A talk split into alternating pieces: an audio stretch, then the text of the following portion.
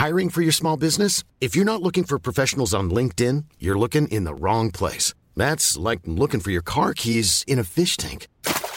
LinkedIn helps you hire professionals you can't find anywhere else, even those who aren't actively searching for a new job but might be open to the perfect role. In a given month, over 70% of LinkedIn users don't even visit other leading job sites. So start looking in the right place. With LinkedIn, you can hire professionals like a professional. Post your free job on linkedin.com slash people today.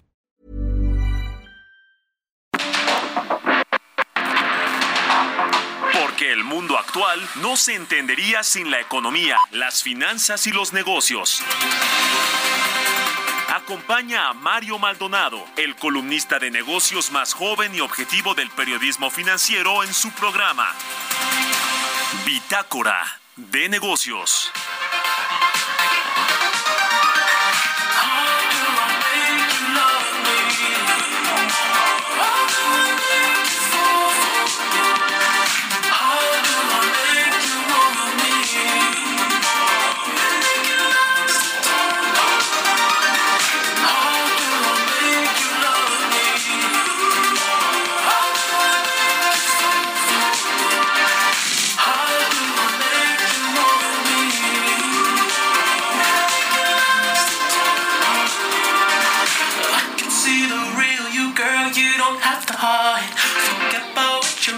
Said. I'll teach you how to shine. All the things you tolerated made you cold inside. But I can lift you up again like embers of fire. It doesn't phase you. I need a breakthrough. I only want what's right in front of me. It's quite unusual. Seeking approval, begging for it desperately.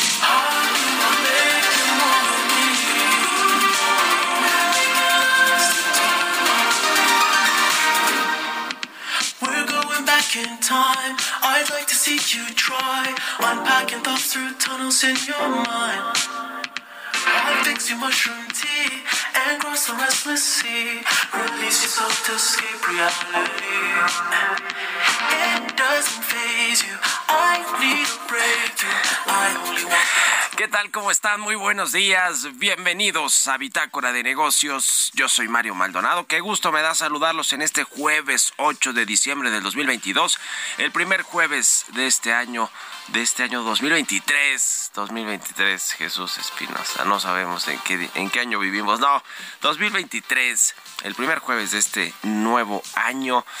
Y gracias, gracias por estar con nosotros desde tempranito, madrugando con nosotros aquí en estas frecuencias del Heraldo Radio, en el 98.5 de FM en la capital del país y en el Valle de México. Y también a todos los que nos escuchan en el resto de la República Mexicana, en Guadalajara, en Monterrey, en Tampico, en Tuxtla Gutiérrez, en Oaxaca, en Chilpancingo, en Mérida, que estrenamos este año precisamente estación allá en el sureste mexicano. Y en el sur de Estados Unidos también nos escuchamos en McAllen, en Brownsville, en Iowa. Muchísimas gracias a todos y a quienes escuchan el podcast a cualquier hora del día, nos sigan a través de las estaciones de radio por internet. Gracias por arrancar su día o escucharnos a cualquier hora del día en estas frecuencias. Y comenzamos este jueves con un poquito de música antes de entrarle a la información. Estamos escuchando esta semana artistas confirmados que van a presentarse este 2023 en México. Y es el caso de este canadiense The Weeknd. La canción que escuchamos se llama How Do I Make You... How, how do, I, do I Make You Love Me? How Do I Make You Love Me es eh, una de sus más nuevas canciones de este compositor, cantante y productor eh, canadiense The Weeknd. Y vamos a eh, va a presentarse en el Foro Sol de la Ciudad de México el 29 de septiembre. Así que seguramente será muy concurrido ese concierto aquí en la capital del país. Vamos a entrarle ahora hacia la información. Hablaremos con Roberto Aguilar los temas financieros más relevantes. La Reserva Federal descarta recortar tasas en el corto plazo y las bolsas retroceden. El petróleo repunta después de la histórica caída de inicio de año por temor a recesión y Amazon amplía recorte de personal, llegaría hasta 180 mil personas que van a despedirse o que van a despedirlos de Amazon. ¿Qué está pasando con todas estas grandes empresas? Twitter, Meta, Amazon, eh, empresas tecnológicas que están pues eh, desde el año pasado recortando empleos. Vamos a entrarle a esos temas con Roberto Aguilar. Vamos a platicar también con Gerardo Flores, como todos los jueves, sobre el tema de la deuda pública. El presidente López Obrador eh, prometió que no iba a aumentar el déficit público, es decir, la, deuda, es decir, el, el gobierno se comprometió a que con los ingresos que obtiene no va a aumentar el déficit para eh, incrementar el gasto público, para solventar más, más bien los gastos y el presupuesto, pero pero la realidad es que sí ha aumentado esa, esa ese déficit público. Y además de todo, pues ayer se anunció que la Secretaría de Hacienda va a pedir deuda en los mercados internacionales. Le vamos a entrar al tema con Gerardo Flores. Vamos a platicar también con Marco Viedo, economista independiente, sobre la Reserva Federal de Estados Unidos, que no considera apropiado recortar las tasas de interés este 2023. Así que si en el Banco de México estaban pensando que por ahí de la segunda mitad del año habría posibilidades de recortar la tasa de interés, pues con este anuncio de la Reserva Federal pues no se ve no se ve fácil, no se ve una ruta que pueda eh, ser eh, probable en términos de la política monetaria que tiene México, pero ya lo veremos, ya lo iremos viendo a lo largo del año, sobre todo en este primer trimestre, en estas primeras decisiones de política monetaria, veremos cómo funciona el Banco de México, que ya no tendrá, por cierto, por lo menos se ve que para febrero, para su primera reunión, no va a tener a uno de sus cinco integrantes de la Junta de Gobierno, toda vez que que no han eh, mandado la propuesta que va a sustituir a Gerardo Esquivel, quien dejó el cargo el 31 de diciembre. Y hablaremos también con Laura Grajeda, presidenta del Instituto Mexicano de Contadores Públicos, sobre la actualización de tarifas del ISR para este año. Los trabajadores se van a beneficiar. Vamos a entrarle pues al todo el tema de actualización de impuestos y de cómo viene también todo el tema del pago de los impuestos para los mexicanos en este 2023. Eh, hablaremos también de autos eléctricos y de, y de algunas otras cosas que tienen que ver con Segalmex. En fin, quédense con nosotros en este jueves 8 de diciembre, aquí en Bitácora de Negocios. Vamos con el primer resumen de noticias con Jesús Espinosa.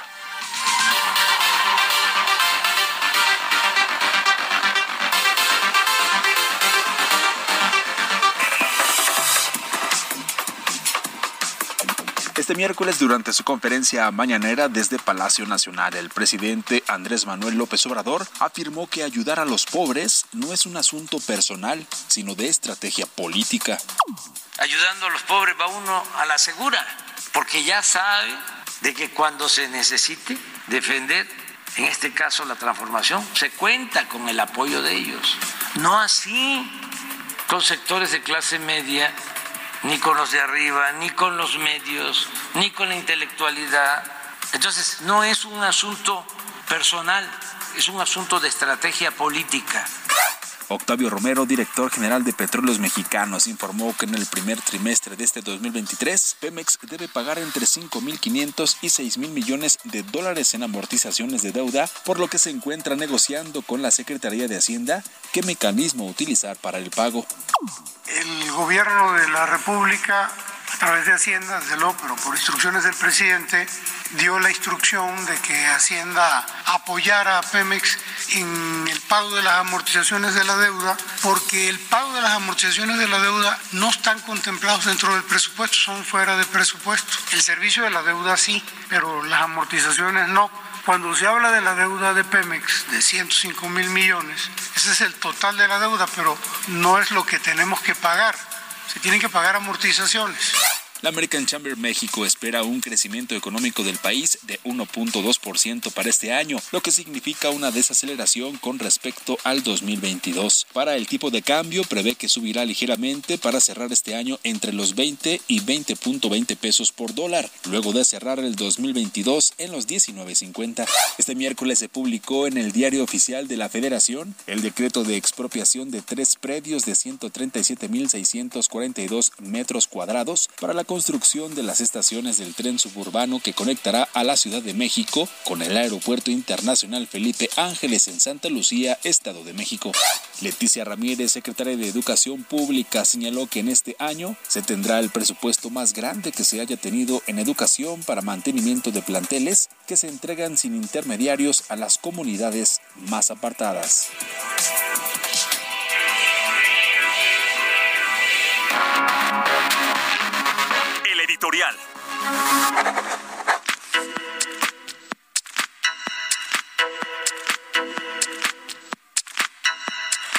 Pues, ¿qué les pareció? Eh, oigan, nada más para aclarar, creo que hemos estado diciendo mal la fecha. Hoy es jueves 5 de enero del 2023.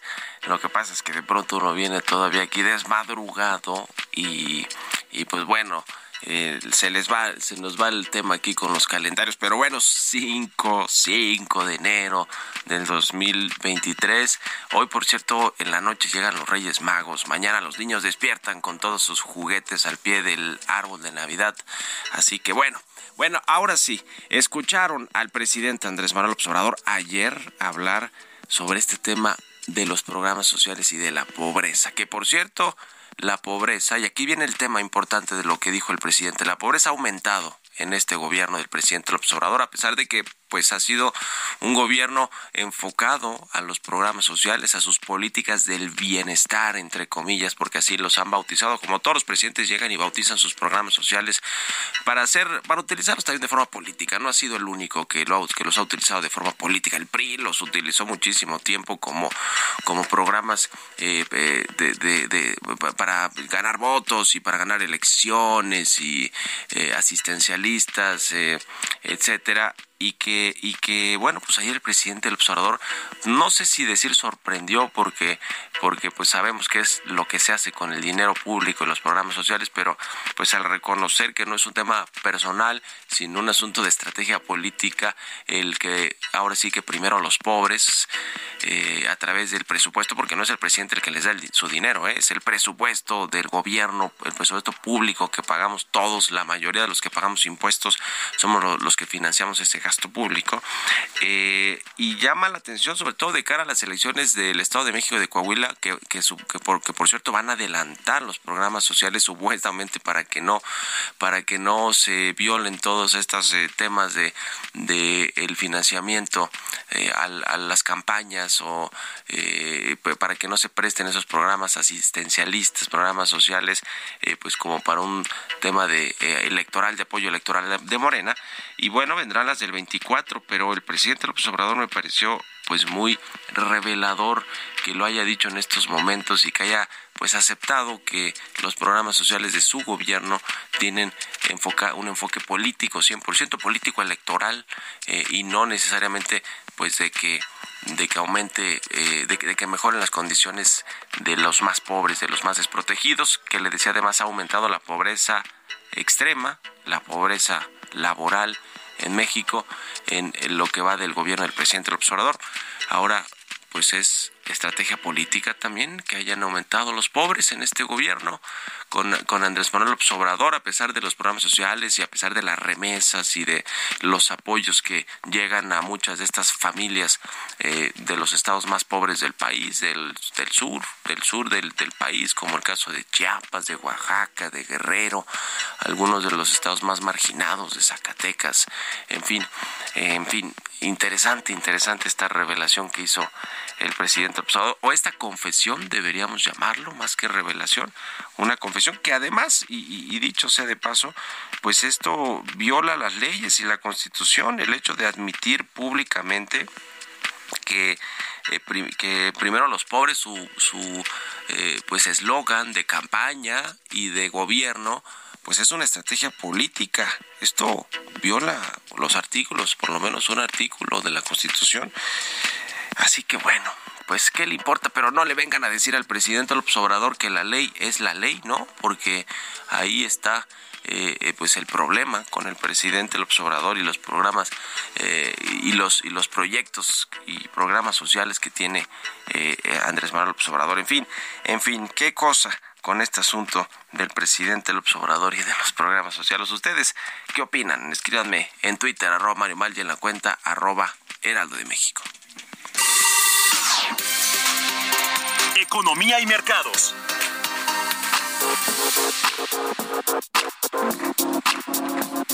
Roberto Aguilar ya está aquí llegando a la cabina, mi querido Robert. Buenos días. ¿Cómo estás, Mario?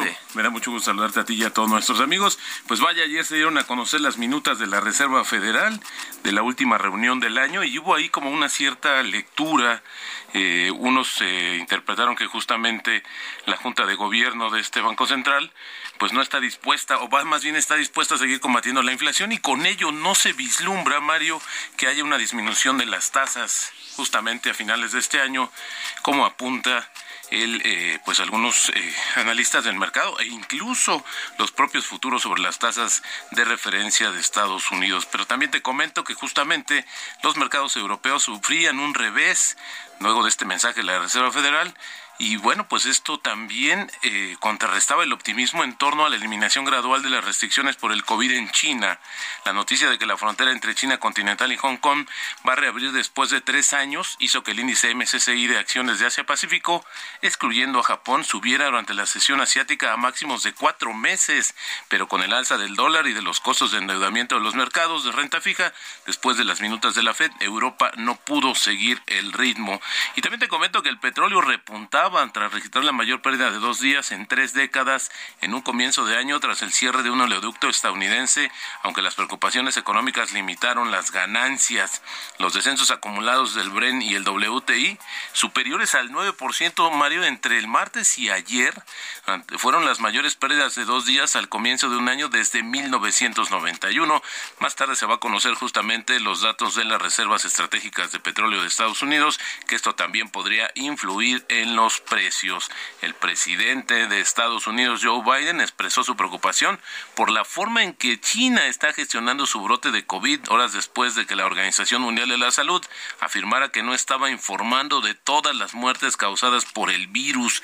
Comentarios que probablemente van a provocar una respuesta de Pekín. Estados Unidos es uno de los, uno de los más de 12 países, Mario, que han impuesto restricciones a los viajeros procedentes de China desde que el país eliminó el mes pasado los estrictos controles de COVID que habían protegido a sus 1.400 millones de habitantes del virus en un periodo de tres años. También interesante, fíjate que se da a conocer que el Producto Interno Bruto de Ucrania cayó más de 30% el año pasado, que es la mayor caída anual justamente en tres décadas. Esto a causa de la guerra con Rusia.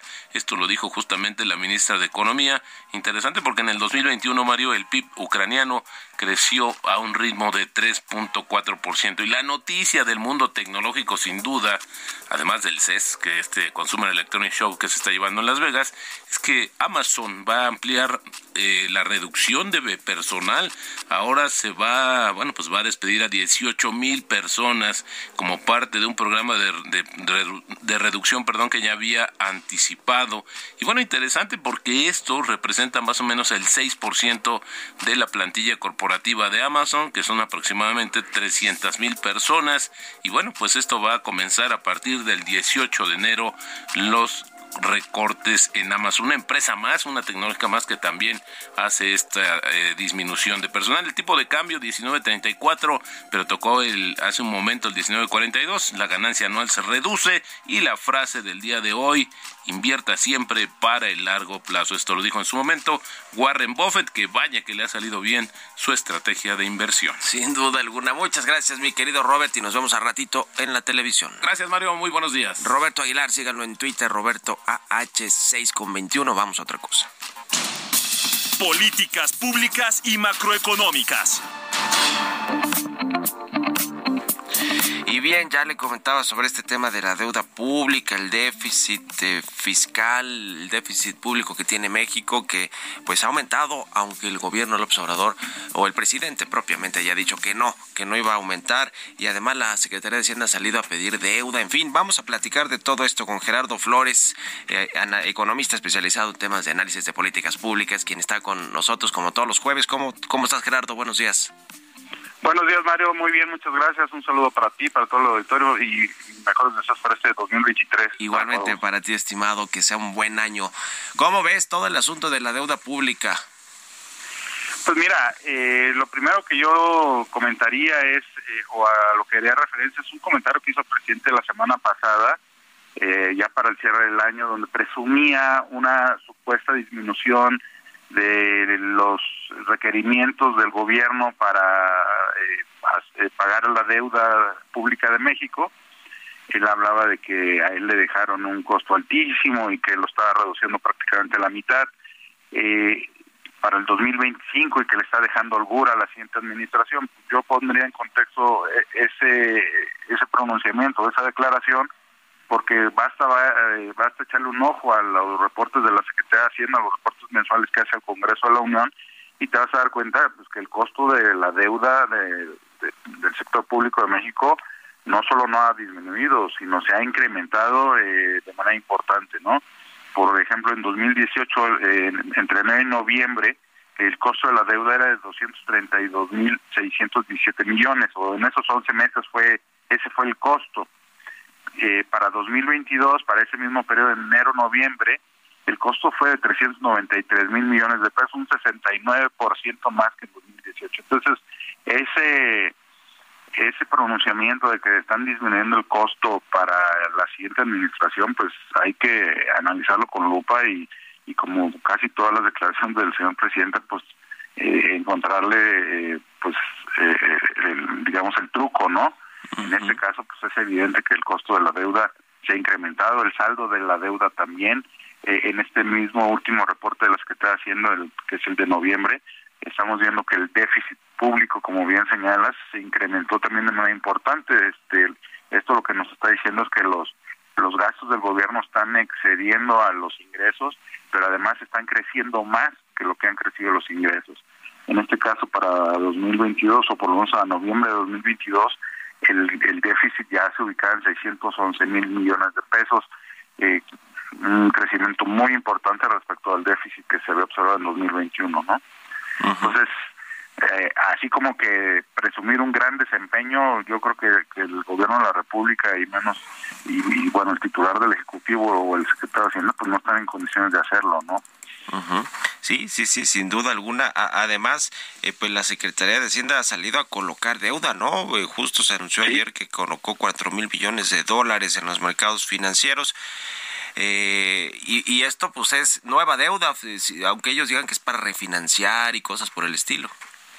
Sí, y bueno, y no podemos olvidar que estamos en un año de, altas tasas de interés en comparación de los eh, tres años previos o los cuatro años previos del gobierno actual, ¿no? Entonces, eh, el, entorno se ha complicado y eh, estar incurriendo en mayores pues sí ya. va a tener un mayor costo, ¿no? Muchas gracias, mi querido Gerardo, un abrazo y buenos días. Vámonos a la pausa, regresamos. Buenos días. En un momento continuamos con la información más relevante del mundo financiero en Bitácora de Negocios con Mario Maldonado. Regresamos.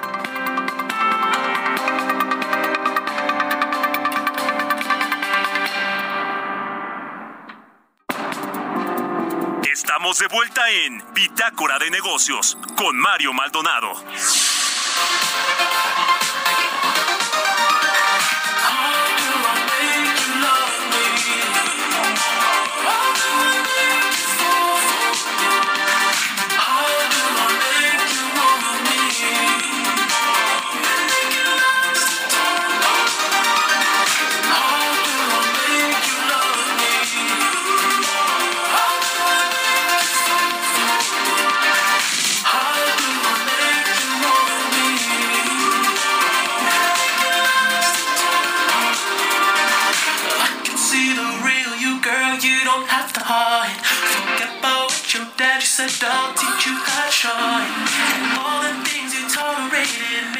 De regreso aquí en Bitácora de Negocios. Son las 6 de la mañana con 31 minutos, tiempo del centro de México.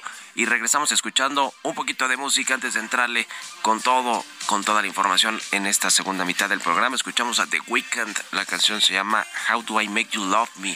Es una canción de las más nuevas de este cantante, compositor y productor canadiense The Weeknd, que va a presentarse el 29 de septiembre en el Foro Sol de la Ciudad de México. Escuchamos esta semana artistas que van a estar eh, pues presentándose en los diferentes auditorios y foros en, en, México este 2023. Jesús Espinosa está aquí en la cabina del Heraldo Radio. Nos tienes información, Chucho, adelante, buenos días. Mario, ¿cómo estás? Muy buenos días, así es, buenos días para todos. Y es que con Fundación Grupo Andrade eh, tenemos la oportunidad de propagar la esperanza y el amor a las niñas y los niños de México participando en la rifa de un auto nuevo. Entra a fundaciongrupoandrade.org.mx y compra tu boleto. Permiso otorgado por la Secretaría de Gobernación con el número 2022-0235-PS02, vigencia del permiso del 5 de diciembre del 2022 al 31 de enero del 2023. Muy buenos días. Gracias Jesús. Vámonos al segundo resumen de noticias. It's quite unusual, seeking approval, begging for it desperately.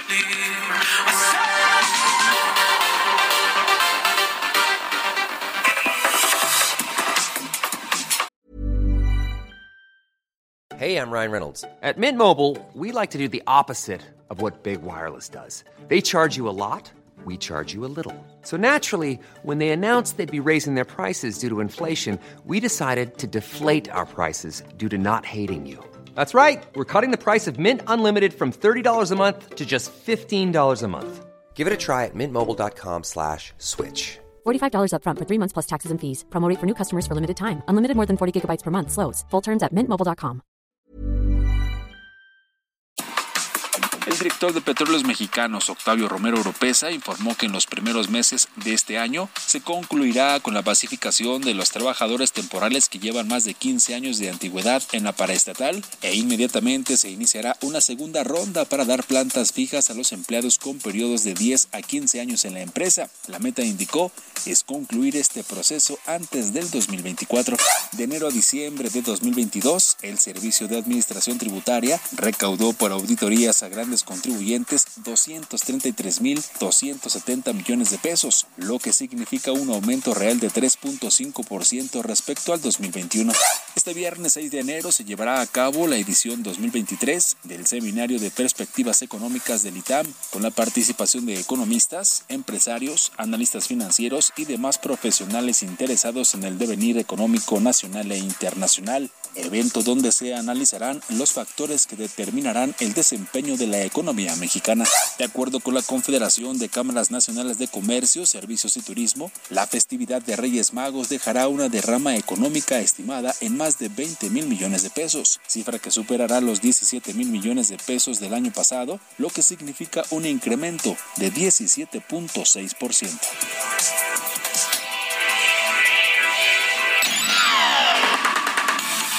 Mario Maldonado en Bitácora de negocios.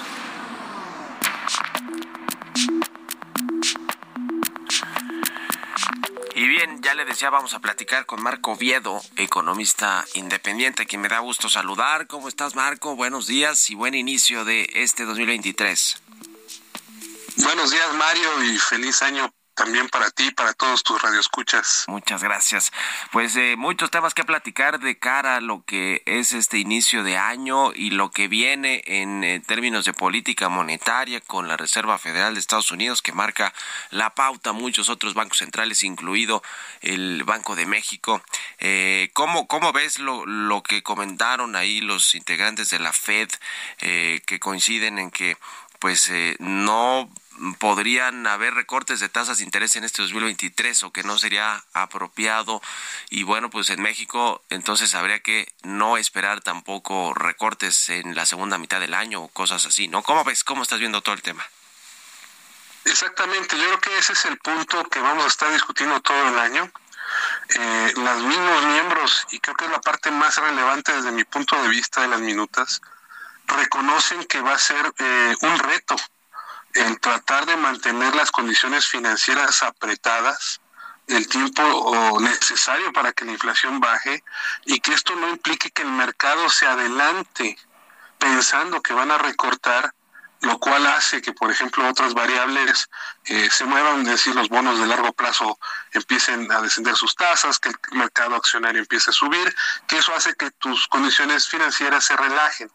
Entonces es un punto muy fino y vamos a ver un juego que, que ya lo estuvimos viendo el trimestre pasado, de y afloja entre el mercado y la Fed, eh, para ver quién tiene la razón. Hay indicadores que muestran que la inflación eh, sí va a ir para abajo. Eh, en, los, en los PMI, que son indicadores de difusión, trae indicadores de precio, y puede ser como un indicador adelantado de algunas mercancías, viene para abajo. Eh, pero lo que le preocupaba a Powell en ese momento cuando tomaron la decisión es el mercado laboral.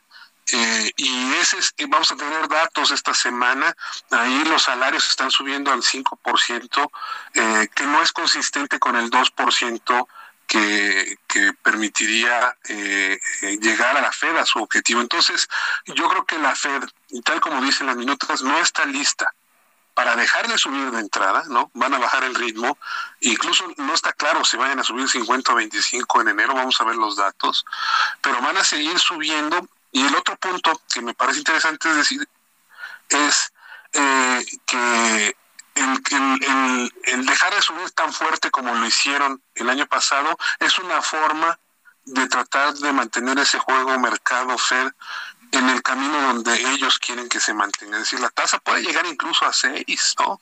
Y mantenerse ahí. Eh, pero el mercado eh, está jugando y apostándole y es normal a que eh, ver cuándo ellos van a hacer el famoso pivote y van a empezar a recortar, que yo, desde mi punto de vista, creo que están equivocados y la Fed va a mantener la tasa en el nivel que deciden tenerla eh, el resto del año. Y pasando a México, pues como hemos visto, eh, ha seguido a la Fed.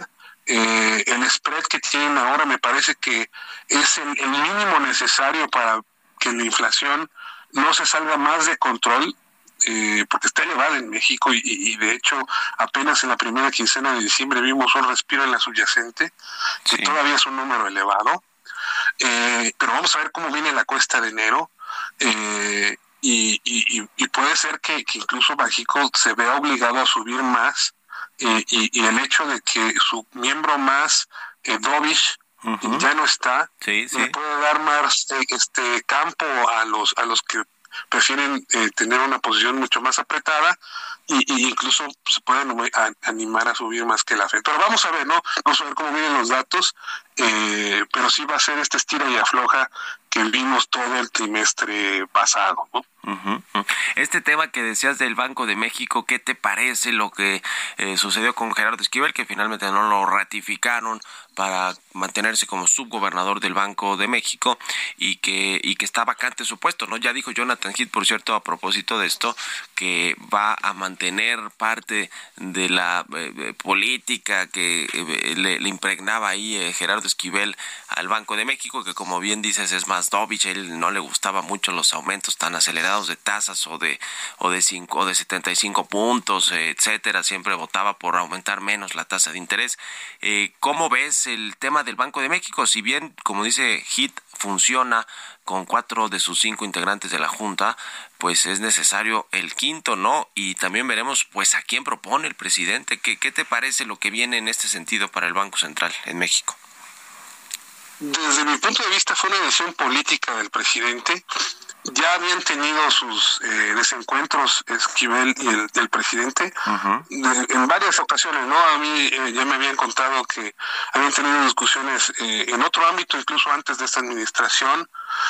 quizá ya el, el, punto que derramó el vaso fue esta discusión de las reservas, donde quizá lo mejor es su gobernador eh, le faltó mano izquierda con el presidente. Digamos, él, él, tendrá sus razones, sí, sí. Eh, pero yo creo que ahí, ahí, la relación se enfrió y, y es digamos, en el, viendo el currículum de, de, del ex gobernador, pues era, hubiera sido ideal que continuara, ¿no? Ya tiene, ya está, ya, ya se sentó ahí, tiene la experiencia, digamos, en, en, en términos de abonar a la, a la riqueza de la discusión, como tú decías, a pesar de que no estuviéramos todos de acuerdo en lo que él decía, tenía sus puntos que había que considerar. Entonces eh, veo que, pues es otra vez una oportunidad perdida. Eh, sale por una cuestión, digamos, de, política desde mi punto de vista, y ahora esperar a ver qué, qué candidato eh, sugieren para que, eh, qué candidatos sugieren al presidente y él tome una decisión. Yo creo que va a demorar un poco. Y, tal como Hitler mencionó, en otras ocasiones sí ha tardado más de tres o cuatro meses. No pasa nada. Eh, el, el, mecanismo, digamos, las reglas de la, de la Junta permiten que se siga funcionando yo creo que es exagerado algunos analistas o algunos comentaristas que digan que, esto pone en peligro las decisiones. Creo que, que, con cuatro miembros el banco sigue siendo bastante funcional. Lo que sí es que no puede tardarse como en otros órganos donde sí ya se ha tardado años, ¿no? Eso sí no creo que suceda. Eh, debe de, tomarse una decisión entre este este mes y el otro seguramente eh, y ya y ya tendremos certeza quién venga y ojalá que sea alguien con el perfil necesario eh, para que esta discusión que va a ser muy complicada este año, de si se sigue la fe, no se sigue la fe, si se para antes, si se, se sube más, sea realmente seria y técnica, ¿no? Y con base en la evidencia y con base en los datos que se están observando en México. Ya, pues qué complicado se viene este tema para el Banco eh, de México, aunque como tú dices, ya eh, con cuatro integrantes de la Junta les permite tomar las decisiones de política monetaria y muchas otras que se, que se toman y que se pues, revisan en, en en el Banco de México que tienen que ver con todo el sistema financiero mexicano, no solo con las decisiones de la política monetaria de aumento de tasas o de, o de, o de mantenerlas o bajar las tasas de interés, en fin, eh, ya, ya veremos qué sucede con este tema. Entonces, el panorama para la inflación también, como lo ves, ya nos decías la cuesta de enero, pues tendremos que, ver cómo le fue en la primera quincena y luego todo, todo el mes de enero. Hay analistas que dicen que se va a extender hasta febrero o marzo el tema de la cuesta de inicio de año. ¿Qué esperas para la inflación? Que seguro, eh, lo que creo que sí es seguro y coincidimos y seguro coinciden todos es que no va a regresar al 3% este 2023.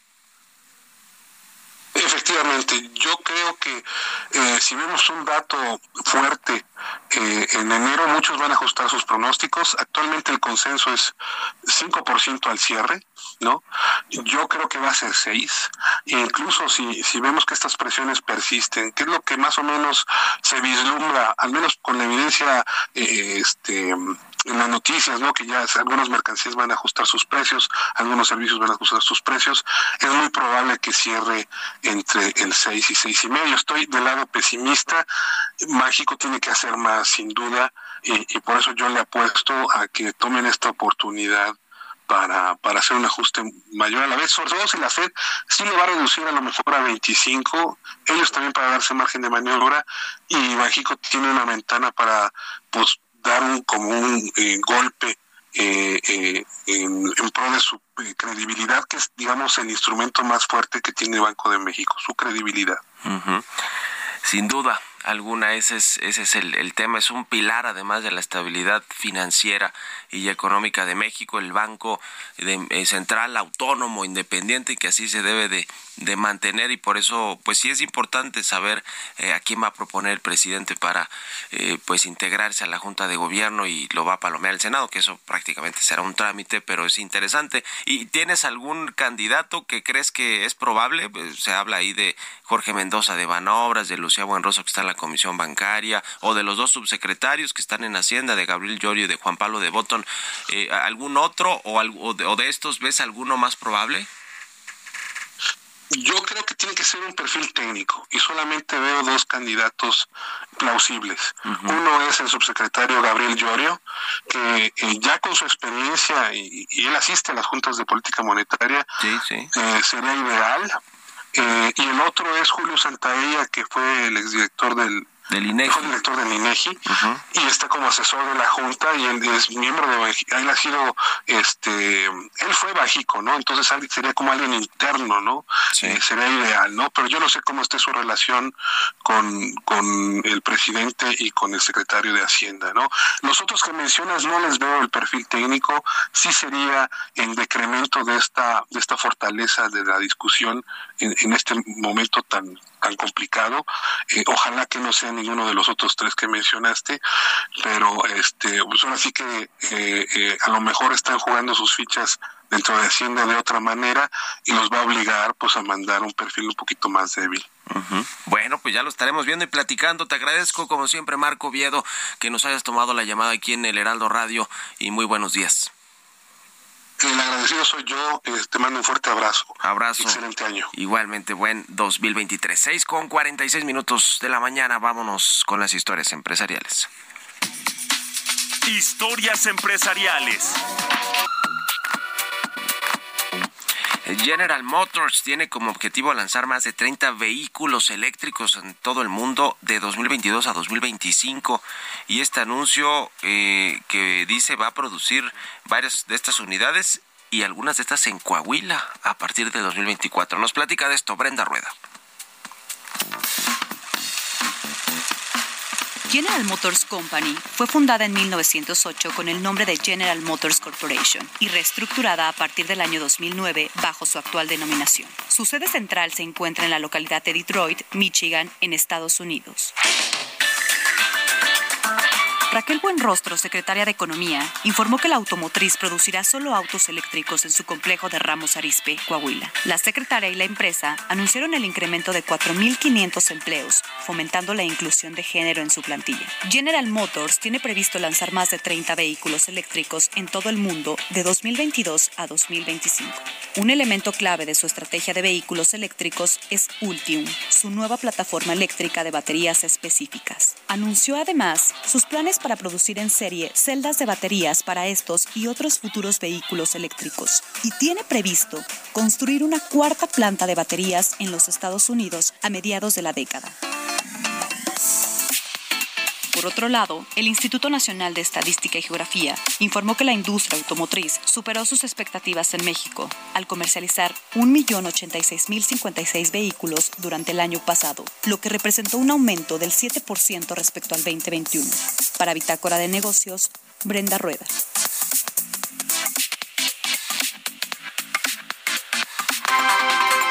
Entrevista.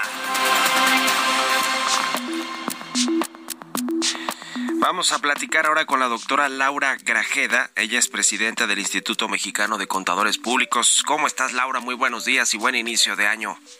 Hola, Mario. Muy buena, muy buen día y muy feliz año para todos. Muchas gracias por estar aquí en el programa. Eh, pues para preguntarte cómo vienen las actualizaciones de impuestos, los cambios que hay en el en el marco fiscal, en la miscelánea, ¿qué, qué nos dices? Actualízanos, por favor, para para estar eh, nosotros eh, como debemos estar al corriente con el pago de impuestos.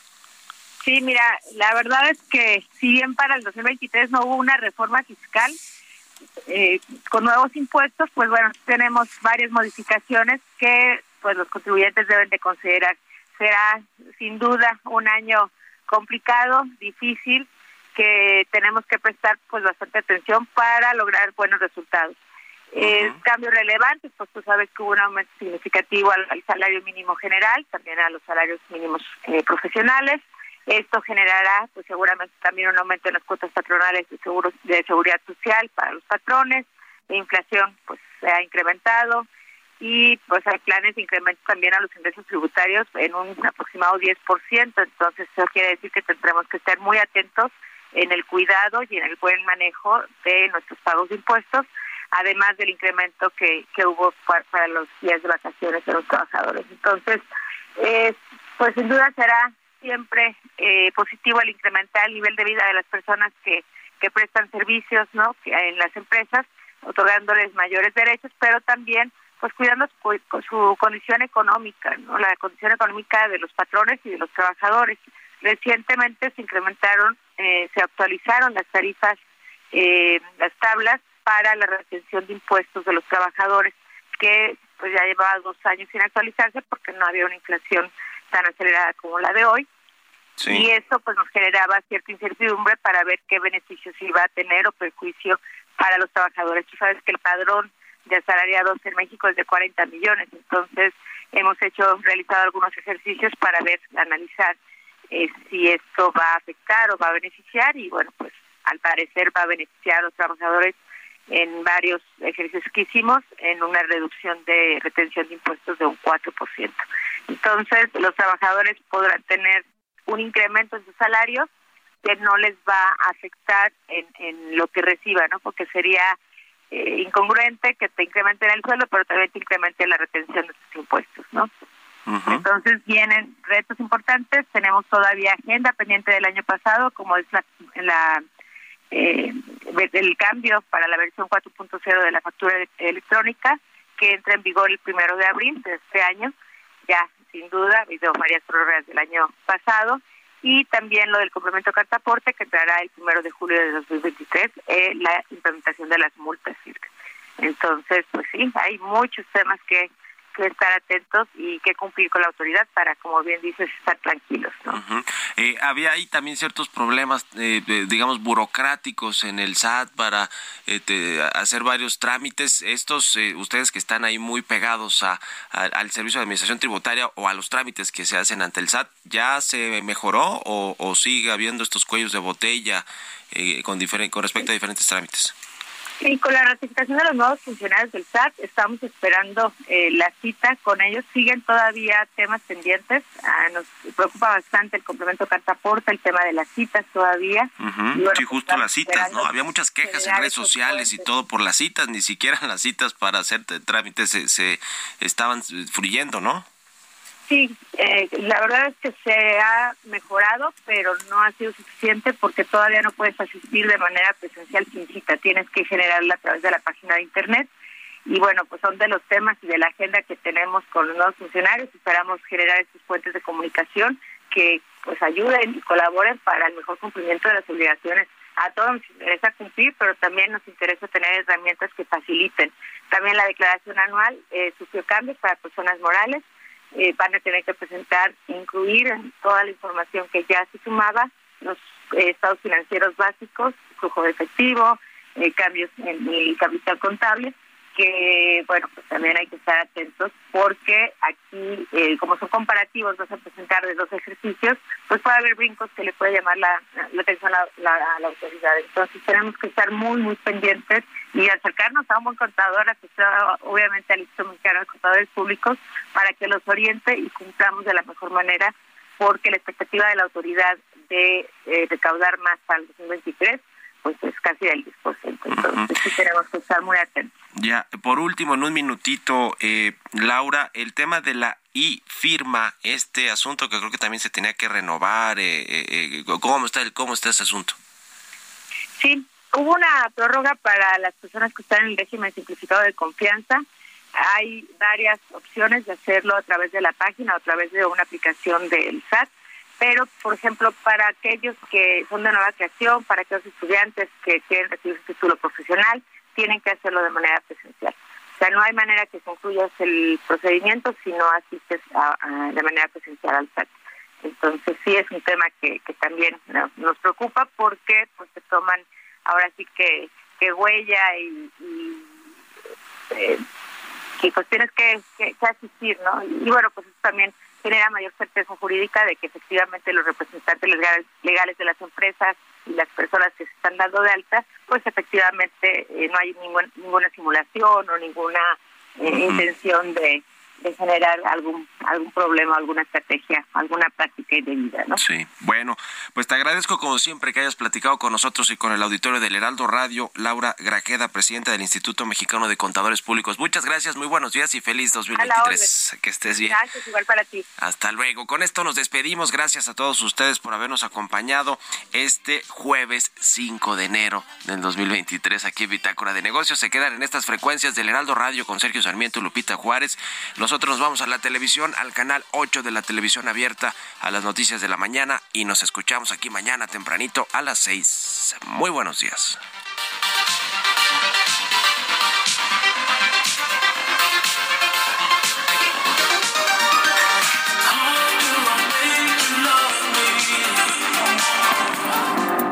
Esto fue Bitácora de Negocios con Mario Maldonado.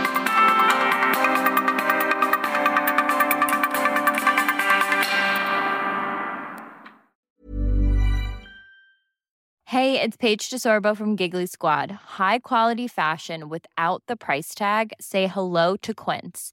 I'm snagging high-end essentials like cozy cashmere sweaters, sleek leather jackets, fine jewelry, and so much more. With Quince being 50 to 80% less than similar brands. And they partner with factories that prioritize safe, ethical, and responsible manufacturing. I love that. Luxury quality within reach. Go to quince.com slash style to get free shipping and 365 day returns on your next order. Quince.com slash style.